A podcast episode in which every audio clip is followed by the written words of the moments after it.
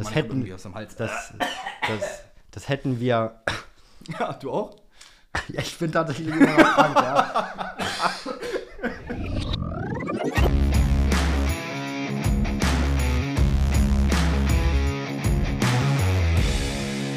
Ladies and Gentlemen, herzlich willkommen zurück zum Undercard Podcast, Episode 29. Und wir haben wieder eine Episode am Start für euch, denn die am Donnerstag ist ja leider ausgefallen, weil Perke krank war, aber er ist zurück. Ich bin wieder da, noch nicht komplett. Die Stimme wird noch angeschlagen klingen. Ich entschuldige mich auch im Voraus für den einen oder anderen Huster. Aber ich sag mal, ein Huster mehr ist besser als gar keine Episode. Deswegen sind wir jetzt wieder hier am Start. Ich wollte gerade sagen, und es ist Post-Weekend-Show für Suzuka. Es war ein sehr geiles Wochenende, muss ich sagen. Fand ich sehr, sehr cool. Bevor wir in die Episode eindiven, in das Post-Weekend, ganz kurz noch zur Episode. Passt eigentlich jetzt schon nicht mehr, ist eine Woche her, aber zu Singapur noch fix die Auswertung. Driver of the Day habe ich sehr oft Lawson gelesen. Ich habe auch sehr oft Piastri Science gelesen. Gerade Science mit dieser Weltklasse-Strategie in Singapur war sehr gut. Äh, dann Predictions hatten wir ja nur auf Kicktip diese Woche. Richtig, und, und, da, möchte ich, da möchte ich mal den Rennwochenendsieger shoutouten und das, das bin nämlich ich. Ich habe tatsächlich gewonnen mein Wochenende. Die Krankheit hat mich nicht aufgehalten. Und dahinter waren dann Herr Niemand, Anni und Wiebke noch auf dem Podium. Ja, also ich habe, ich habe, ich bin eigentlich richtig gut reingestartet. Ich habe am Samstag beim Qualifying komplett dominiert, hab's richtig gehabt, die Top 3, als einziger in der ganzen Gruppe. Und dann habe ich einfach vergessen, am Sonntag zu tippen. Ja, ich bin ja, aufgewacht, bin um 6.45 Uhr aufgewacht, wollte eigentlich noch fix tippen, bin aber wieder eingepennt und bin, glaube 20 Minuten nach Rennstart erst wieder aufgewacht und habe dann das Rennen erstmal von Anfang an wieder geschaut. Das geht ja zum Glück über F1 TV, dass man von vorne anfangen kann. Aber ich konnte natürlich nicht mehr tippen, was ein bisschen schade war. Vor allem, ich habe mir deine Tipps mal angeschaut und meine wären sehr, sehr ähnlich gewesen. Also meine Top 3 wären auch Verstappen, Norris und dann Piastri gewesen. Aber so is life, ne? Naja, wie ich dir schon auf WhatsApp geschrieben habe oder wie ein berühmter ehemaliger Fußballer sagen würde, wäre, wäre Fahrradkette. Danke, Lotta. naja. Und eine Umfrage hatten wir auch noch. Und es ist tatsächlich die Umfrage mit den allermeisten Votes, die wir jemals hatten. Und es ist, sollen wir noch mal ein Rennwochenende mit Live-Reactions streamen? Und wenn ja, wo? Und da haben wirklich über 100 Leute gesagt, sie würden es gerne sehen. Also ich denke, Perke, die Mehrheit hat gesprochen. Mhm. Vor allem, wenn man sich da anguckt, nur 11% haben gesagt, ist nicht so wirklich deren. Also ich glaube, das kommt irgendwann. Ja, früher oder später wird es kommen. Twitch oder YouTube, da habt ihr uns jetzt die Entscheidung nicht abgenommen. 44 aber, zu 45 Prozent. Aber äh, da werden wir noch irgendwas, irgendwas finden wir da. Es gibt, glaube ich, sogar einen Weg, wie man auf beiden gleichzeitig streamen das sollte kann. Man auch hinbekommen. also dann könntet ihr sogar auf eurer Lieblingsplattform schauen. Aber so viel dazu. Ich würde sagen, genug von der letzten Woche. Ich würde sagen, wir starten in die Post-Weekend-Show von Suzuka. Die Pre-Weekend-Show gab es ja leider nicht. Ja, sorry, sorry. mein Fehler. Nein, aber schön, dass du wieder dabei bist. Na, ich freue mich auch. Gut, dann Recap. Suzuka, was steht an? Also, erstmal ein sehr starkes Wochenende von McLaren stand an. Oh ja, sehr, Erst sehr beeindruckend. P2 und P3 im Qualifying, P2 und P3 im Rennen. Norris mal wieder P2. Richtig, aber wir müssen auch ganz klar festhalten, was für eine Saison fährt Oscar Piastri als Rookie. Der ist in Suzuka noch nie zuvor gefahren, noch nie. Nicht einmal und stellt das Auto in der Formel 1 direkt auf P2. Wie geil ist das denn bitte? Ja, Piastri, haben wir ja schon oft gesagt, ein Future World Champ ist es möglicherweise. Ähm, und das zeigt er Woche für Woche. Er hat sich so unfassbar stabilisiert. Er ist phasenweise auf Augenhöhe, wenn nicht sogar einen Ticken besser als Norris, was eine Challenge ist. So Head-to-Head -head mit Norris war nur Science ungefähr auf einem Niveau. Ähm, und das ist einfach, gerade dafür, dass es das Rookie-Jahr ist, das erste Jahr in der Formel 1, das ist faszinierend, was der Junge macht. Also ich bleib dabei, Oscar Piastri für mich jetzt schon Rookie of the Year, egal was passiert. Lawson ist super stark dabei, aber Piastri ist noch mal ein Level drüber, finde ich aktuell. Und ich habe auch mit so vielen Leuten jetzt am Wochenende in den Kommentaren auf TikTok freundlichen Beef geführt, dass Lawson, ich, ich weiß nicht, für mich ist Lawson ein guter Fahrer und er fährt auch eine richtig gute Saison. Aber er gehört nicht in den Red Bull-Sitz, in den zweiten. Weil, Nein, jetzt eh noch. Also, nicht. Also, weil A würde er abgeschlachtet werden von Max Verstappen. Das würde jeder, Der würde, der würde ja. enden wie Gasly und Albon, weil er ist ein Rookie. Er kommt einfach viel zu früh ansonsten da ja. rein. Alpha Tauri, richtig gerne. Ich würde den Mann richtig gerne sehen. Hau Ricardo von mir aus raus, pack den wieder zu Red Bull, bin ich sofort dabei. Aber gerade was Red Bull angeht, Liam Lawson performt gerade super in dem Alpha Tauri, aber er würde nicht besser performen als Paris in dem Red Bull. Stimme ich dir voll und ganz zu. Ähm, Lawson, man darf nicht vergessen, das war sein drittes Rennen in der Formel 1. Viertes. Vier, das habe ich letzte, Ja, letzte Woche schon schon falsch. Ähm, sein viertes Rennen in der Formel 1. Man darf das jetzt auch alles nicht überbewerten. Gerade Japan ist eine Strecke oder Suzuka ist eine Strecke, die ihm liegt, gerade weil er im, im was im Formel Ähm, Formel irgendwas ablegt. in, in dem In der- japanischen Ableger. Im japanischen Ableger ist er und da fährt er da ja auch. Suzuka ist jetzt der nicht ist neu für ihn. sogar gefahren. Ja, das heißt, die Strecke liegt ihm, das hat er auch gezeigt, der war auch gut dieses Wochenende. Aber trotzdem, man sollte die Leistung jetzt nicht überwerten. Das war sein viertes Rennen in der Formel 1. Er hat noch nicht gezeigt, dass er, dass er es in der Formel 1 konstant kann. So, ich traue es ihm natürlich zu. Für mich ist er auch ein zukünftiger Race-Winner. Also das Potenzial hat er auf jeden Fall. Ähm, aber das würde alles noch viel, viel zu früh kommen. Ich glaube, was auch ganz wichtig ist, ich habe es in der letzten Episode gesagt, Lawson auch wirklich großes Potenzial. Aber du musst als Rookie natürlich A überzeugen, wenn du ein Auto dafür kriegst, was es auch, was zu dir passt. Aber du musst auch überzeugen, wenn du ein Auto kriegst, was scheiße ist und was nicht zu dir passt. Und da sieht man ja oftmals, dass viele daran scheitern, wenn das Auto eben nicht passt und du dann halt auch eben nicht mehr lieferst. Das ist ja auch eben für die Teams eine wichtige Zeit. Wenn das Auto halt nicht liefert, dann musst du wenigstens liefern in dem Sinne und nicht mit dem Auto einknicken zusammen. Und ich weiß nicht, ob wirklich Lawson das über die Zeit hinweg hinkriegen wird. Das wird sich halt eben erst zeigen müssen. Ich weiß gar nicht, ob sich das jemals zeigen wird, weil der, mich schneidet es jetzt einfach schon an, der sitzt nächstes Jahr ist weg. So, da hat Alpha Tauri verkündet, Ricardo und Tsunoda fahren nächstes Jahr in, in dem Team. So, Lawson bleibt nur der Reserveplatz für Alpha Tauri, aber auch für Red Bull. Für beide Teams ist er Reservefahrer nächstes Jahr.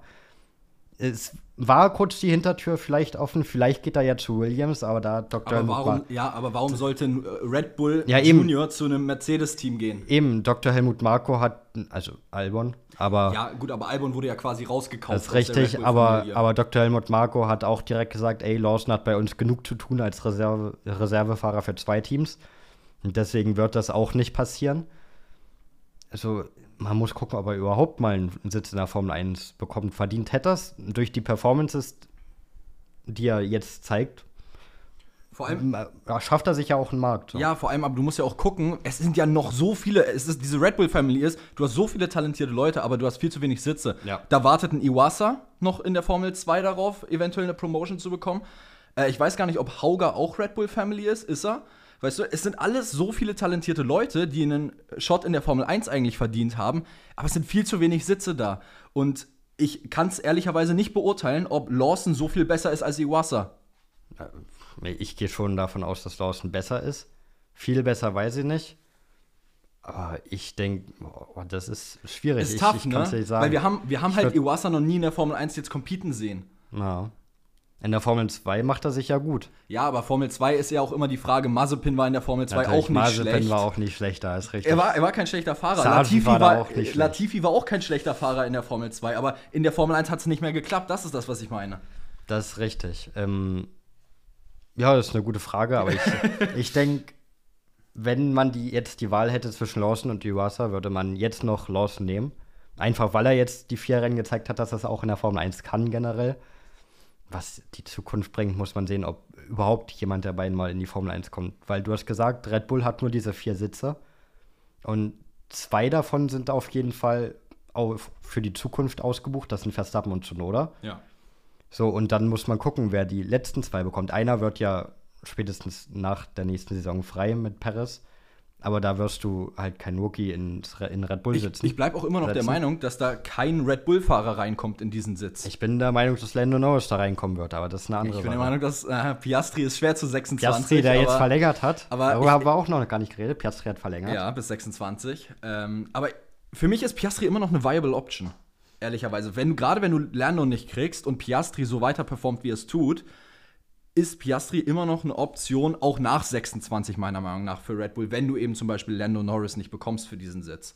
Ich glaube, wenn es an eins nicht scheitert, dann am Geld. Ja, das ist wohl wahr. gerade bei Red Bull. Und das wird das geringste Problem sein bei Norris zumindest. Und Norris hat gesagt, er kann sich das vorstellen, generell auch mit Verstappen die Connection. Also ich sehe da, für mich gibt es keinen Grund, warum nach 25 nicht Norris in diesem zweiten Red Bull sitzen würde. Ich habe auch einen interessanten, ich habe auch, wie gesagt, eine interessante These letztens erst gesehen.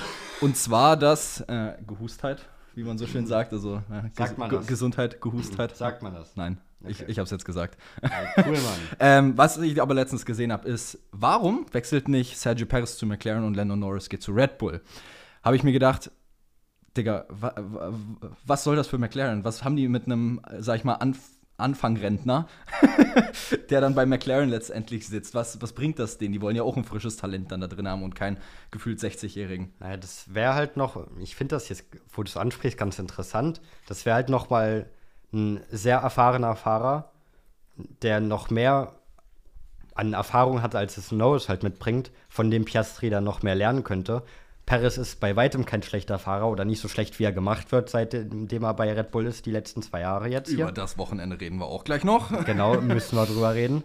Ähm, er ist, wie ich gerade gesagt habe, ein guter Fahrer, der auch im McLaren, wenn er nicht mehr diesen Druck hat, Guck, dir, guck ihn dir bei Racing Point an. Das war das beste Ja. Beispiel eigentlich. Bei Racing Point hat er ein Rennen gewonnen, obwohl er teilweise letzter war zwischenzeitlich. ja, er ist ein sehr, sehr guter Fahrer und ich glaube, das könnte sogar matchen.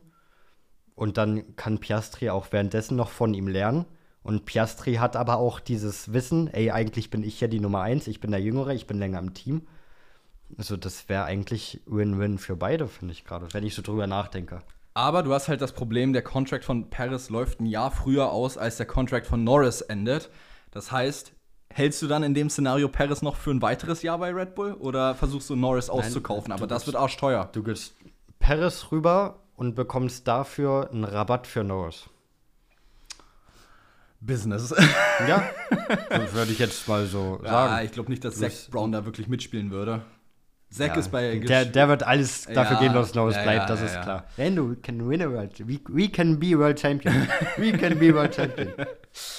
Oh Mann. So, also, McLaren dieses Wochenende sehr überzeugend gewesen. Ja. Red Bull, wir waren jetzt bei Paris, dann lass doch auch mal über das Wochenende von Paris reden. Eieiei. Also Qualifying war ja noch okay. P5 war es ja im Qualifying. Das ist für das ist halt Paris. So, da kannst du nicht erwarten, dass er jedes Rennen P2 wird im Qualifying. Die Rennperformances von Paris in dieser Saison waren ja jetzt nicht übermäßig schlecht. Sie waren ja Richtig. gut, er ist Zweiter im Championship.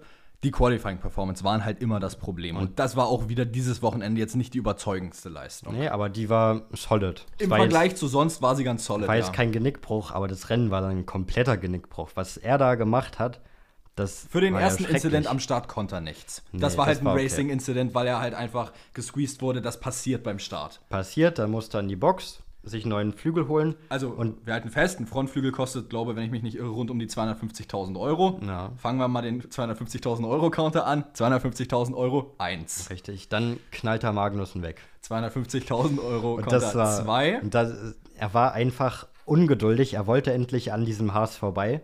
Und deswegen hat er es da versucht, obwohl er noch ewig weit hinter Magnussen war, da einfach reinzustechen. Vor allem, er hat es in der Runde vorher schon Ja. genau auf die Art probiert und auch da hätte es fast geklappt. Ja, also das war einfach ungeduldig. Das war ein Rookie-Fehler. Es, es tut mir leid, wenn ich das so sage, aber das ist ein Rookie-Fehler, den Perez da gemacht hat. Vor allem, er war ja auch viel zu schnell. Ist ja nicht, dass er leicht Ja. hinten rein ist. Der hat ihn ja richtig erwischt. Ja, also man kann ja über Magnussen sagen, was man will, gerade wenn man hinter ihm ist und der verteidigt, aber Magnussen Grosjean, da. äh, ah, nee, das war Ericsson. Mit, äh, Das Ericsson war hit das, nicht Magnussen Ericsson, ja. Ja. Aber Magnussen kann da gar nichts für diesmal. Das war, der, der geht 100% auf Perez. Das heißt, da muss er sich wieder einen neuen Flügel holen. Und dann haben die das Auto retired, weil hat ja eh nichts mehr gebracht. So hat man gesagt, ja, ja, hier ist irgendwas kaputt, damit man das schön abstellen kann. Und dann hat man retired, aber, aber dann ist er irgendwann einfach wieder rausgefahren. Aber du darf, das, das ist auch eine Sache, das war unter dem Video gestern richtig oft. Du darfst das Auto meines Wissens nach in der Formel 1 abstellen, wann du willst. Du Bei- brauchst doch keinen Tech, äh, du brauchst doch keinen Schaden. Also bei Sky Deutschland wird immer gesagt, du musst immerhin alibimäßig irgendwas finden, was ein bisschen nicht gut ist, damit du es einfach abstellen darfst. Gut, aber dann kannst du ja sagen, einfach, du willst das Auto abstellen und wir haben einen Dropdown in den und den Engine Parameters. Ja, also wenn du was finden willst, dann findest du immer was. Also eigentlich kannst du das Auto abstellen, wann du willst. ja, du musst halt eine Ausrede finden. So, aber die findet man, wenn man sucht. Also weil das Ding ist, Äh, da haben einige auch gestern kommentiert, du kannst ja nicht einfach das Auto abstellen, einfach so. Habe ich gesagt, doch, kannst du. weil äh, man sieht es ja oftmals, äh, wenn Leute irgendwie das Auto retiren, weil sie Engine-Kilometer sparen wollen, dann stellt man das Auto Ja, aber ab, das darfst um du den nicht so Motor nicht offensichtlich machen. Du darfst Nein, nicht aber sagen, jeder ey, weiß, was da jetzt. passiert. Ja, natürlich, jeder weiß, was Selbst die, passiert. äh, selbst die FIA und die Stewards wissen ganz genau, das Auto wird einfach nur abgestellt, um die Natürlich. äh, Kilometer zu sparen auf dem Motor.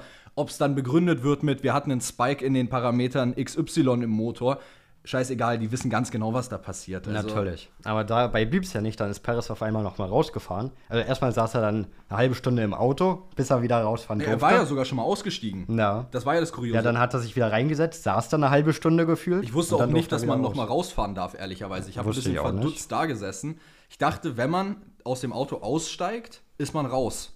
Ja, das wusste ich auch nicht. So, dann habe ich es nachgelesen und habe rausgefunden, äh, dass wenn man das Auto auf der Strecke abstellt und nicht von eigener Kraft in die Box Zum zurückkommt, Beispiel wie Russell, Russell, Silverstone, Silverstone ja. wenn der dann ausgestiegen ist, was er mal gemacht hat, dann darf er nicht nochmal starten. So wollte er, wollte er dann nochmal starten in Silverstone, durfte er nicht. Aber wenn du in die Box zurückkommst aus eigener Kraft und dann aussteigst, dann darfst du auch jederzeit wieder einsteigen und weiterfahren. Ja, und das hat Perez gemacht, um, um seine 5-Sekunden-Strafe abzusitzen. Ja. Also das ist so absurd, dass das überhaupt so, so ist. Du hast eine 5-Sekunden-Strafe, du retirest dein Auto und dann fährst du noch mal raus, um diese 5 Sekunden abzusitzen, um keine Gridstrafe fürs nächste, das, fürs nächste Rennen zu riskieren. Ja, genau. Das Wow. war nämlich auch, das war, ich, hab- ich habe da gesessen und habe mich gefragt, weil keiner der Kommentar, äh, Kom Kommentator wahrscheinlich, äh, Kommentatoren hat es wirklich erläutert. Also bei F1 TV jedenfalls nicht. Ja, da wurde so grob ein bisschen drüber geredet. Ja, bei Sky hieß es nur, der sitzt halt nochmal die 5-Sekunden-Strafe Ja, genau. und das war's. Und das, ich habe es ja gestern im Video auch nochmal erklärt, aber für die, die es nicht gesehen haben, es bezieht sich auf äh, Paragraph 54.3 der FIA Sporting Regulations der Formel 1, welcher im Endeffekt besagt, dass wenn man die Strafe, in dem Fall eine 5-Sekunden-Strafe, nicht absetzen kann aufgrund von Retirement, dann kriegt man im nächsten Rennen eventuell äh, einen Grid-Drop von den Stewards. Und das wollte Red Bull unbedingt vermeiden, deshalb haben sie Perez nochmal für 8 Kilometer rausgeschickt und dann äh, ist er wieder in die Box und hat aufgehört. Genau. Und ich glaube, das, das passt ganz gut, das fasst das Wochenende ganz gut zusammen, dass er zweimal retired ist. Ja. Und das finde ich auch lustig, da habe ich einen Tweet gesehen. Verstappen ist der Einzige, der gewinnen kann, obwohl Red Bull einen Double DNF hat. Ja. naja. Ja, ja, ja. Hast du das, hast du dieses gesehen, was, was, die, was der Kameran, ge- äh, Kameramann gemacht hat? Wo Verstappen in die Box gekommen ist. so, Dann hat der Kameramann. saß, ja, ja, ja. der hat so perfekt Verstappen gezielt und hat dann gefilmt, wie die die Reifen gewechselt haben. Und als Verstappen dann aus der Box wieder rausgefahren ist, hat er so die Kamera richtig schnell rumgeschwenkt zu Perez, wie Perez im Auto saß und drauf gewartet Ja. hat, wieder rauszufahren. es war so gut, es war einfach Comedy pur. Ja. Aber wo wir bei Red Bull sind, die haben jetzt durch diesen Sieg von Verstappen, der hat übrigens gewonnen, das haben wir noch gar nicht erwähnt, aber es ist ja Business Aber as ich, ich usual gerade sagen, davon normalerweise. gehen die Leute ja inzwischen einfach aus. Ja. Letzte Woche äh, war einfach ein Systemfehler. ja, richtig. Und dadurch ist jetzt Red Bull Konstrukteursweltmeister. What a Das- surprise. Äh, es ist vollbracht. In Japan ist es jetzt geschafft. Sie haben Mercedes outscored, beziehungsweise Verstappen hat Mercedes outscored. Mal wieder. So ist es ja immer Verstappen. Äh, es gab aber, wir hatten in der letzten Episode ja gesagt, wann kann Red Bull Konstrukteursweltmeister werden in Japan.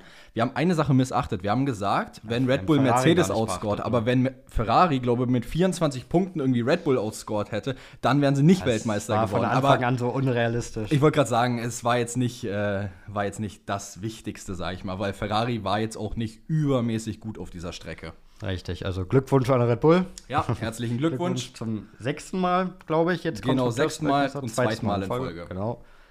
Ja, passt. Ja. Verstappen hat er einfach im Rucksack. Jetzt sind sie noch zwei weg von Mercedes. Äh, Mercedes auch sehr interessantes Wochenende gehabt, muss man sagen. Ähm, war hitzig. So würde ich es wahrscheinlich beschreiben zwischen Russell und Hamilton, oder? War hitzig, die hatten einen schönen Kampf. Also Und ein bisschen Beef über Radio, habe ich gehört, ne? ein bisschen. Also es war schön anzusehen, einfach, dass zwei, dass zwei Teamkollegen kämpfen, hatten wir dieses Wochenende Häufig. häufiger. Ja. Auch, dass es zwischen Teamkollegen Drama gibt, da kommen wir noch später zu Ja. einem anderen Team. Ähm, das hatten wir auch in dieser Saison generell immer wieder. Wenn ich an Monza denke, da mit dem Ferrari. Die meisten Teams lassen ihre Fahrer ja auch wirklich kämpfen, Ja. wenn man mal von Red Bull absieht. Mercedes lässt die Fahrer kämpfen, Ferrari lässt die Fahrer kämpfen. Das finde ich an Ferrari cool. Die machen immer, die lassen immer Fair Fight between them. Ähm, Alpha Tauri dieses Wochenende. McLaren durfte kämpfen. Größtenteils Ein, zwei Mal wurde gesagt, lass den durch. Aber ansonsten eigentlich alle bis auf Red Bull kämpfen. Ja, und das war ein sehr schön anzusehender Kampf. Ich weiß nicht, welche Runde es war, aber es hat ja angefangen, als Russell dann in die letzte Schikane rein erst Hamilton überholt hat. Ja, genau. Und, aber dadurch nicht so gut rausgekommen ist und dann Hamilton direkt auf Startziel ihn wieder überholt hat. Genau. Und da hat das Ganze ja angefangen. Dann ging es da hin und her. Dann war mal der schneller, mal der schneller. Da gab es immer wieder den Funkspruch, ey, dann wurde wie sieht's der, aus? Dann wurde in der äh, Spoon Curve einmal rausgedrängt. Da hat Hamilton Ra äh, Russell rausgeschubst. Fand ich interessant, weil genau als ich dieses eine Bild gesehen habe, wo die rausgedrängt wurden, hatte ich Flashbacks zu Brasilien 2021, wo Verstappen Hamilton auf die Art rausgedrängt ja. äh, hat. Und dann habe ich mir nur gedacht, Oh, na, ob das nicht noch F1 Twitter mitkriegt und dann äh, daraus mal die Kontexte zu Brasilien 21 zieht. Aber es ist tatsächlich nicht passiert. Ich war anscheinend der Einzige, der so gedacht hat. Ja, scheinbar schon, ja. Ich habe auch nicht so gedacht. ähm, naja, da hat Hamilton ein bisschen die Ellbogen ausgefahren, würde ich sagen. Den Verstappen gemacht. Den, den Verstappen gemacht, wenn du es so sagen willst. Hey, ich, ich fand es cool zu sehen, weil die schenken sich auf der Strecke gar nichts. Off-Track sieht so aus, als ob die Ganz okay, klarkommen. Die ne? kommen genau. klar miteinander, sind keine besten Freunde, aber kommen halt klar. Ja. Ähm, aber auf der Strecke geben die sich gar nichts, sind zurzeit einfach auf einem Niveau auch, was das Ganze spannend macht. Das ist einfach, einfach geil zu sehen, dass auch so dieser Generationenkampf ein bisschen, ja. den wir 21 schon hatten mit Verstappen Hamilton. Und jetzt haben wir die Mercedes-Team intern mit Russell Hamilton. Ja. Jetzt ich, also für mich kommt jetzt so langsam der Punkt, an dem Russell besser wird als Hamilton, weil wenn man sich auch mal die Qualifying Performances von Russell anschaut, ähm, Russell hat Hamilton viermal outscored im Qualifying, bis es jetzt, glaube ich, dieses Wochenende das erste Mal wieder andersrum war. Äh, sie sind aktuell wirklich auf einem Level, musst du ja. sagen. Aber für mich, finde ich persönlich, kommt jetzt so langsam dieser Switch, wo man sieht, Hamilton wird vielleicht langsamer und Russell entwickelt sich weiter und lernt immer mehr dazu, wo jetzt, sage ich mal, dieser Schneidepunkt kommt, wo Hamilton nach unten geht und Russell nach oben, wo dann endlich die Performance, sage ich mal, getauscht wird. Und das sagst du über deinen Most Overrated Fahrer. Wow. Ja, aber Dass dein Most Overrated Fahrer auf Augenhöhe mit Hamilton ist, das ist ja nicht gerade overrated dann. Es ist, ich bleibe immer noch dabei, dass Russell overrated ist. Vielleicht ist Hamilton ja aber auch maßlos overrated. Jetzt hau ich einfach mal eine kontroverse These hier in den. Jetzt fängt das hier auch an. Hamilton oh, ist overrated as fuck. Oh nein, jetzt fängt das hier an. Bitte nicht. Nein, nein, nein, nein. Ja, ich glaube, dieser, dieser Punkt, wo Russell Hamilton dann wirklich überholt, wird noch ein, zwei Jahre in der Zukunft liegen. Aber so ein Niveau, wenn ich mich für einen Fahrer Stand jetzt entscheiden müsste, wäre es immer noch Hamilton. Würde ich auch. Aber, würde ich auch. Äh, wo wir jetzt aber gerade dabei, wie lang noch. Wo, wo wir aber gerade dabei sind, wann äh, die Jugend, sage ich mal, das Alter überholt, performancemäßig. Wann siehst du das bei Aston Martin passieren? bei Aston Martin sehe ich das passieren, oh, wenn, wenn Alonso im Grab liegt. Dann wird es toll schneller sein. Glaubst du selbst dann, dass Stroll schneller sein wird? Dann, dann wird Stroll das schon schaffen. Ach, weiß ich nicht. Ich glaube, Fernandos Ghost sitzt dann einfach am Steuer und fährt das Ding immer noch schneller als, so, als wenn du als, als wenn du Zeitfahren bei F123 fährst oder so. Ja, und genau. und dann dein eigener Geister vor der dir Rival rumfährt. Ghost vor dir rumfährt. Ah. Ja, genau. Nee, oder äh, vielleicht wie dieses Wochenende Stroll beendet einfach nicht das Rennen. Dann ist er immerhin gleich auf mit Fernando. Na, oder so. ah ja. Oh Mann, wir sind ja schon wieder in Themen angekommen, die verrückt sind. So, Alpin. Ja, das nächste teaminterne Drama zwischen Gasly und Ocon. Und das hat ja relativ spät erst im Rennen eigentlich angefangen. Die waren ja von Beginn an auf unterschiedlichen Strategien. So, und am Ende war Ocon halt vor Gasly. Soll ich, ich soll ich mal ganz fix was sagen? Sag was. Ich habe 0,0 was mitbekommen von diesem Thema. Ey, cool. Okay, dann, dann kann also ich ja jetzt Ich bin hier gerade komplett blind drin. Also. Dann kann ich erzählen. Die beiden waren auf unterschiedlichen Strategien. So, so Runde 47 von 53 war Gasly dann hinter Ocon. Ja. Und vor den beiden war Alonso.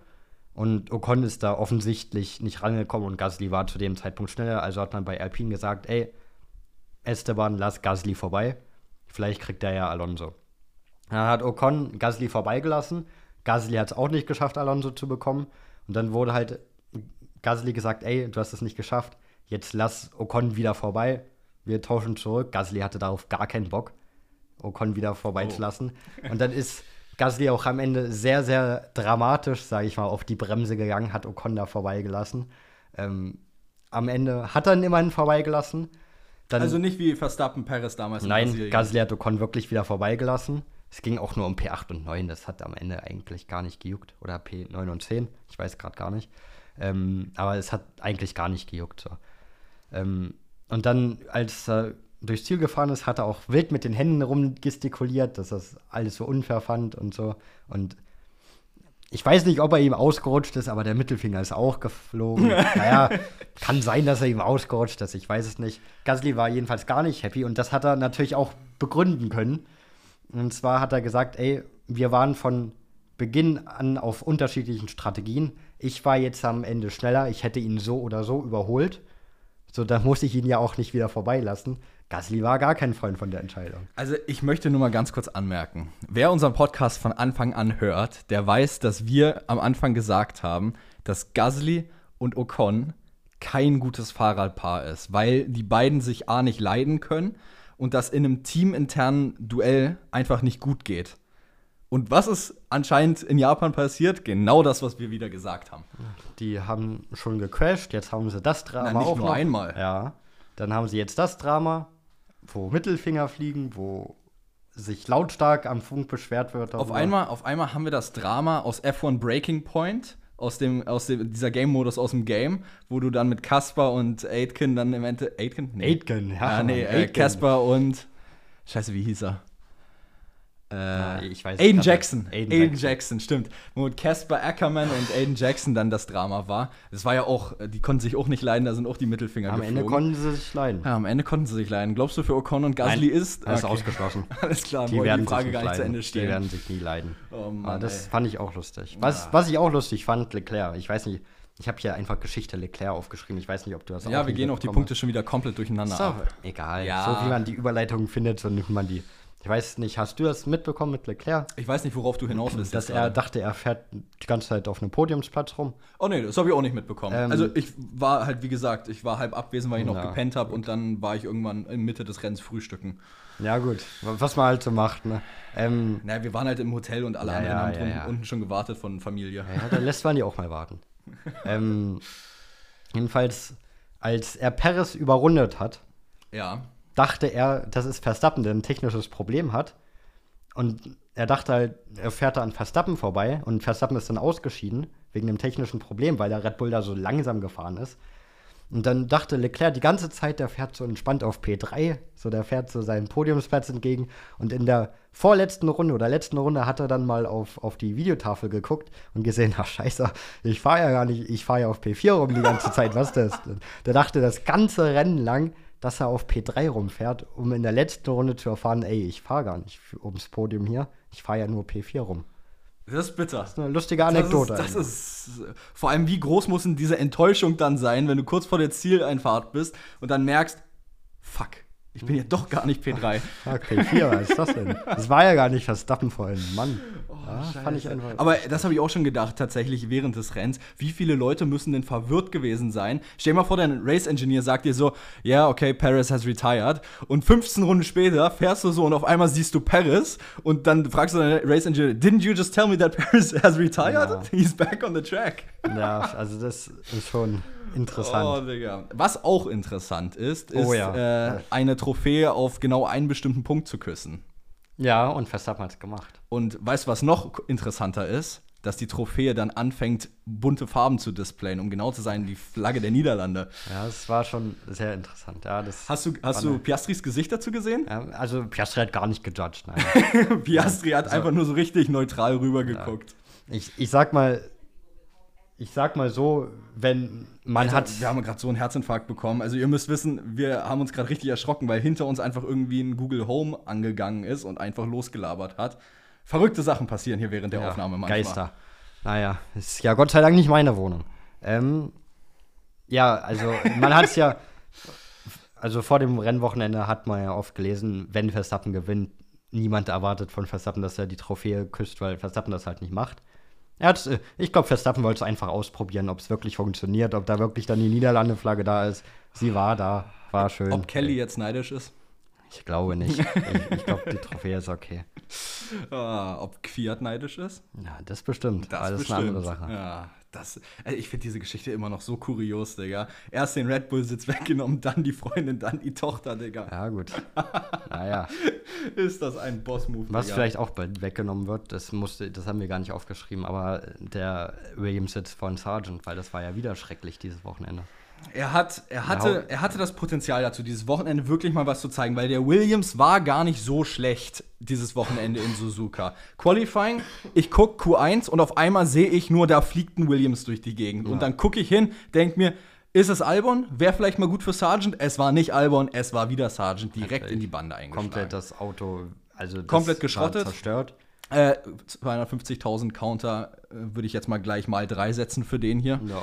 Kannst du machen. Die, der Blick in die Garage danach war bezeichnend, wie mm. da die Mechaniker so verzweifelt waren. Ja, und, und das dann, Rennen lief nicht besser. Ich wollte gerade sagen, Sonntag lief ja nicht besser. Ähm, Runde, was war's? Ich weiß es Sechs, gar nicht. sieben, war recht früh, soweit ich weiß, ne? Und der, der hat Bottas ja so abgeschossen. Ja. Also, wir halten fest, Sargent verbremst sich, war vor Bottas, verbremst sich, Bottas will außen vorbei und Sargent understeert komplett in ihn rein und schießt ihn richtig ab. Er ist ja, ja nicht in die Bande eingeschlagen, aber Bottas ist ja richtig fliegen gegangen dann zwischenzeitlich. Also ja. naja.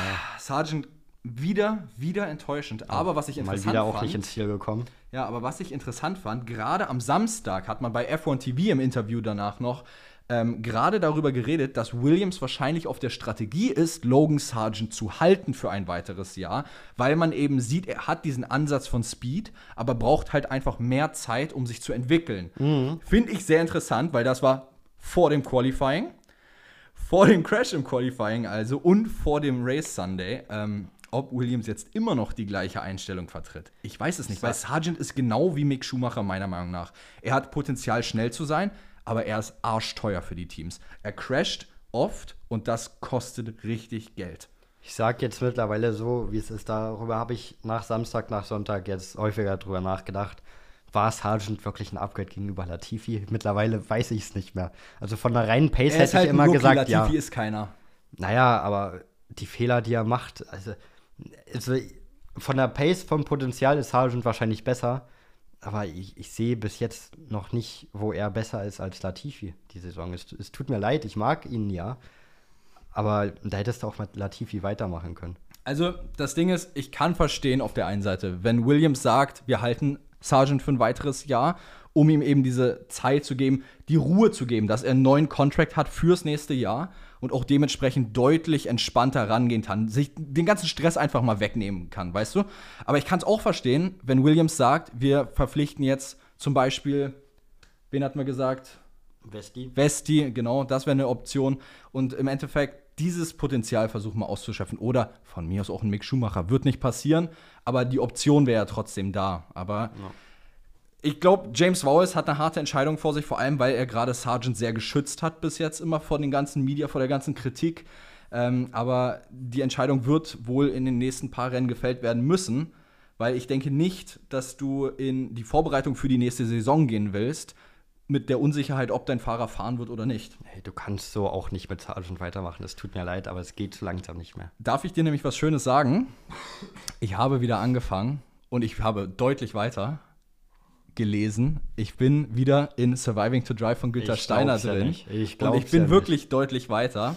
Und gerade habe jetzt das komplette Kapitel von dem Preseason Build-up bis zum Testing alles durch aus dem Buch. Und gerade deshalb, basierend auf dem, was Günther Steiner geschrieben hat über das Haas-Team, kann ich dir sagen, dass es nicht geil ist, in eine neue Saison reinzustarten, wenn du nicht weißt, ob dein Fahrer safe fährt. Deshalb denke ich, dass das Thema recht nah am Ende der nächsten oder dieser Saison geklärt wird, weil du eben nicht in diese ganze, sage ich jetzt mal, Winterpause reingehen willst, ohne wirklich zu wissen, ob Sargent nächstes Jahr fahren wird. Ja, ich denke auch, das wird sich Zeit erklären und ich denke mittlerweile, es wird nicht mehr so schön für Sargent sein, was da rauskommt. Also er muss jetzt langsam liefern, das ist der Punkt. Das sagen er wir seit fünf Wochen. Ist richtig, aber das Ding ist, er hat ja, er hat ja ein Ende, also er hat ja bis zum Ende des Jahres einen Contract. Wir wissen auch, Schumacher hat am Ende geliefert und wurde trotzdem rausgeschmissen bei Haas. Haas war ein bisschen mehr toxisch. Ich glaube, Wallace ist da ein bisschen liebevoller, freundlicher zu Sargent, als es Günther zu Mick war. Aber trotzdem, er muss jetzt bei Red Bull wäre er schon lange geflogen. Also ja. darüber braucht man nicht reden. Guck dir De Vries an. Er muss jetzt einfach mal die nächsten drei, vier Rennen Punkte holen. Das ist wichtig. Punkte müssen jetzt kommen und er braucht ein Wochenende, wo er solide ist und nicht crasht.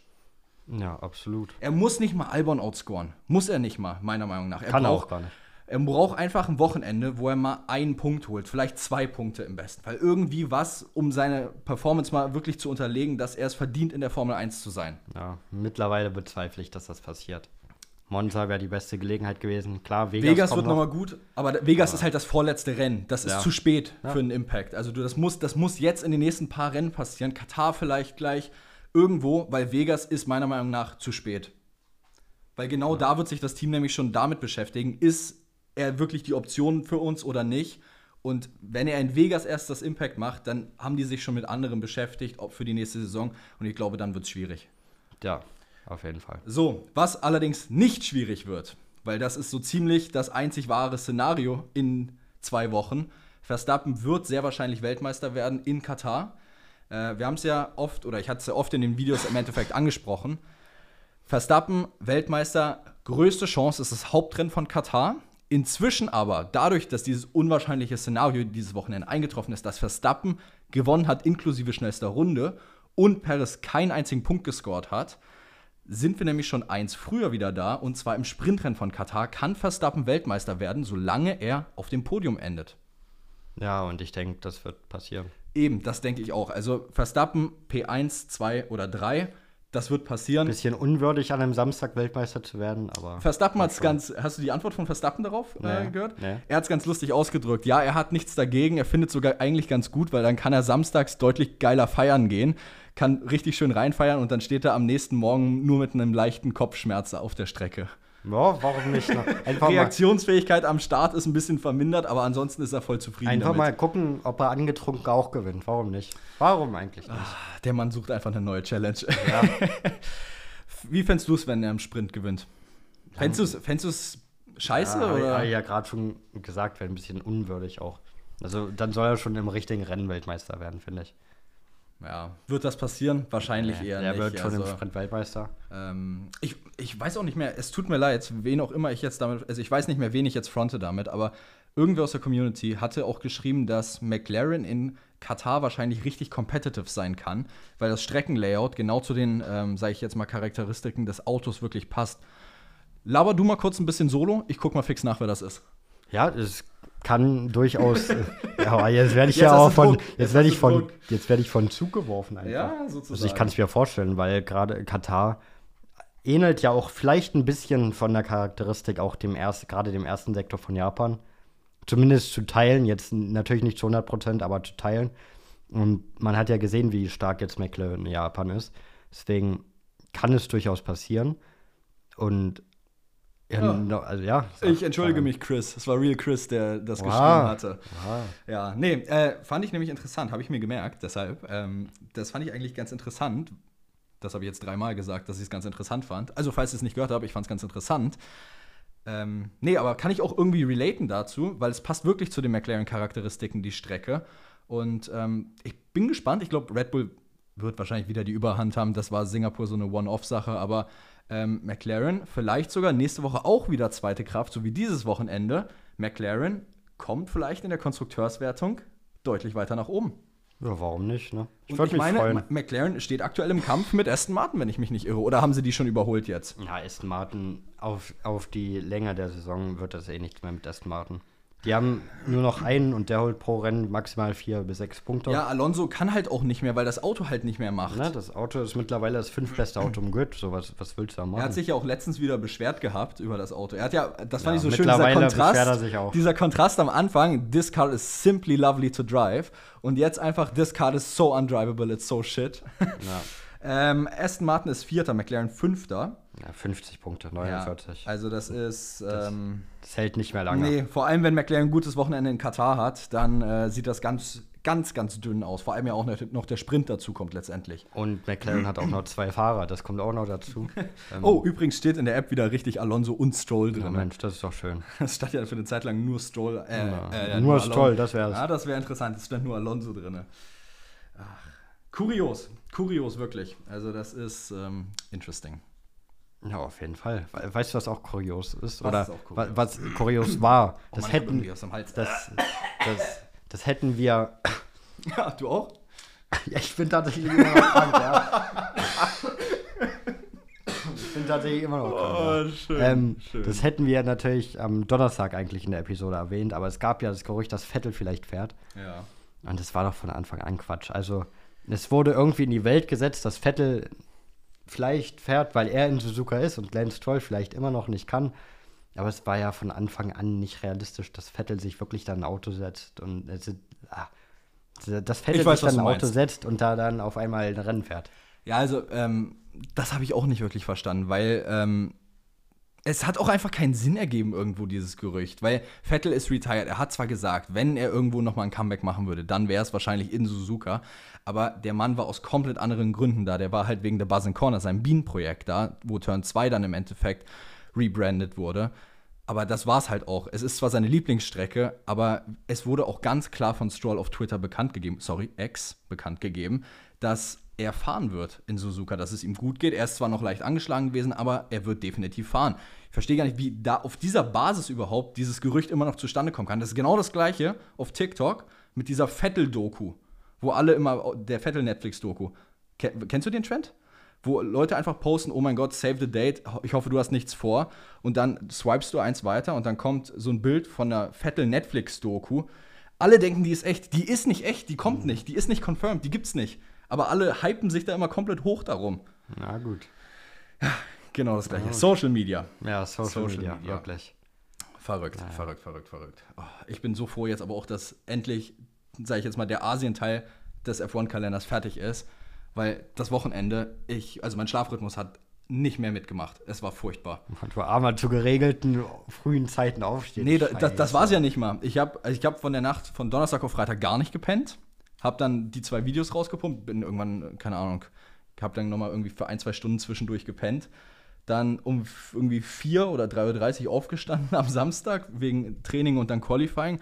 Und dann gestern wollte ich um 6.30 Uhr aufstehen, bin wieder eingepennt, bin um 7.20 Uhr aufgewacht. Du armer. Niemand hat so schwer wie du. Oh, wirklich, wirklich. Dafür hast du ja in anderthalb, zwei Wochen dein Abendrennen.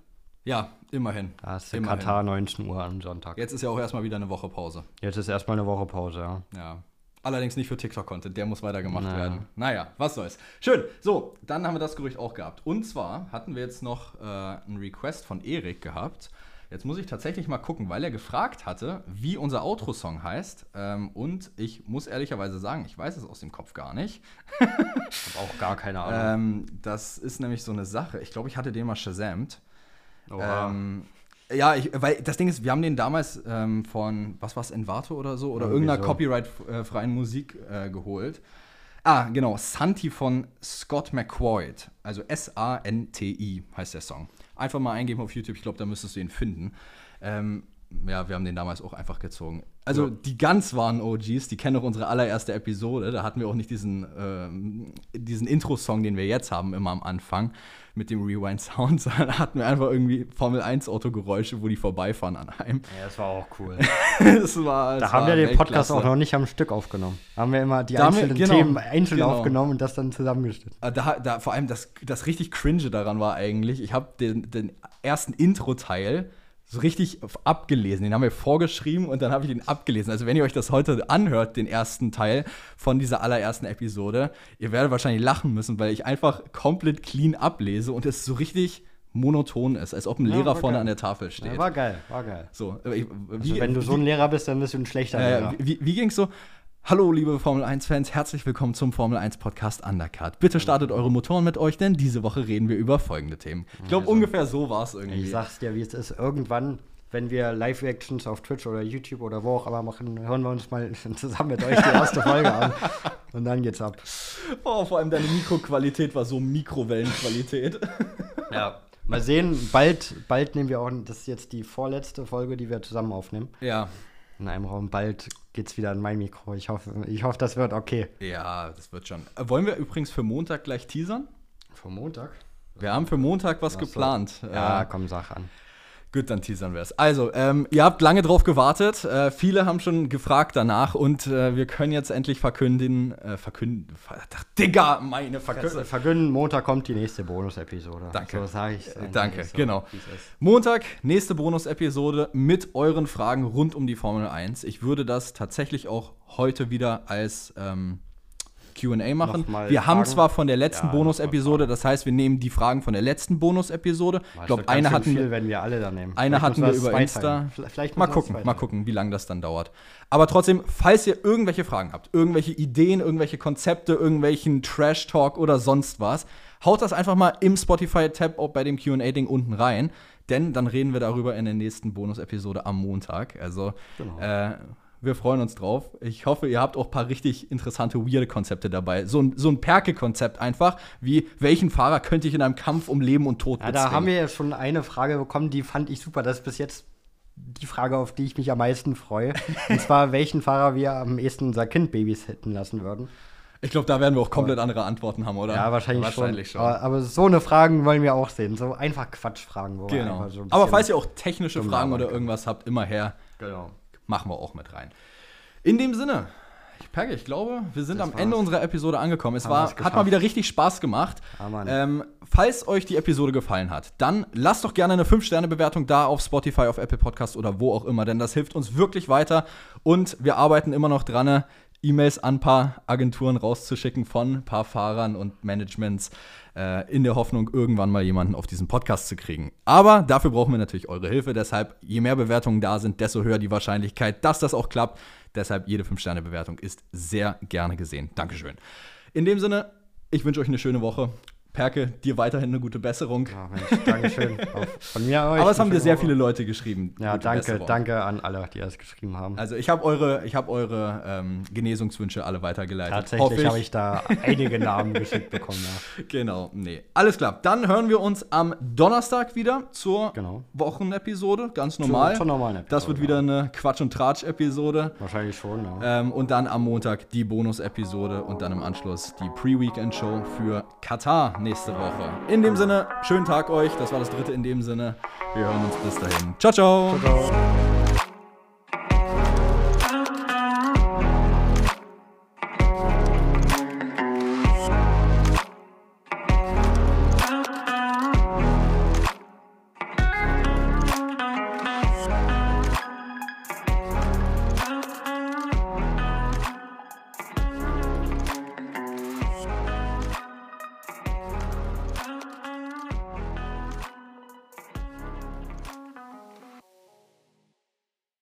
Wie baut man eine harmonische Beziehung zu seinem Hund auf? Puh, gar nicht so leicht. Und deshalb frage ich nach, wie es anderen Hundeeltern gelingt, beziehungsweise wie die daran arbeiten. Bei Iswas Dog reden wir dann drüber. Alle 14 Tage neu mit mir, Malte Asmus und unserer Expertin für eine harmonische Mensch-Hund-Beziehung, Melanie Lippisch. Ist was, Dog? Mit Malte Asmus. Überall, wo es Podcasts gibt.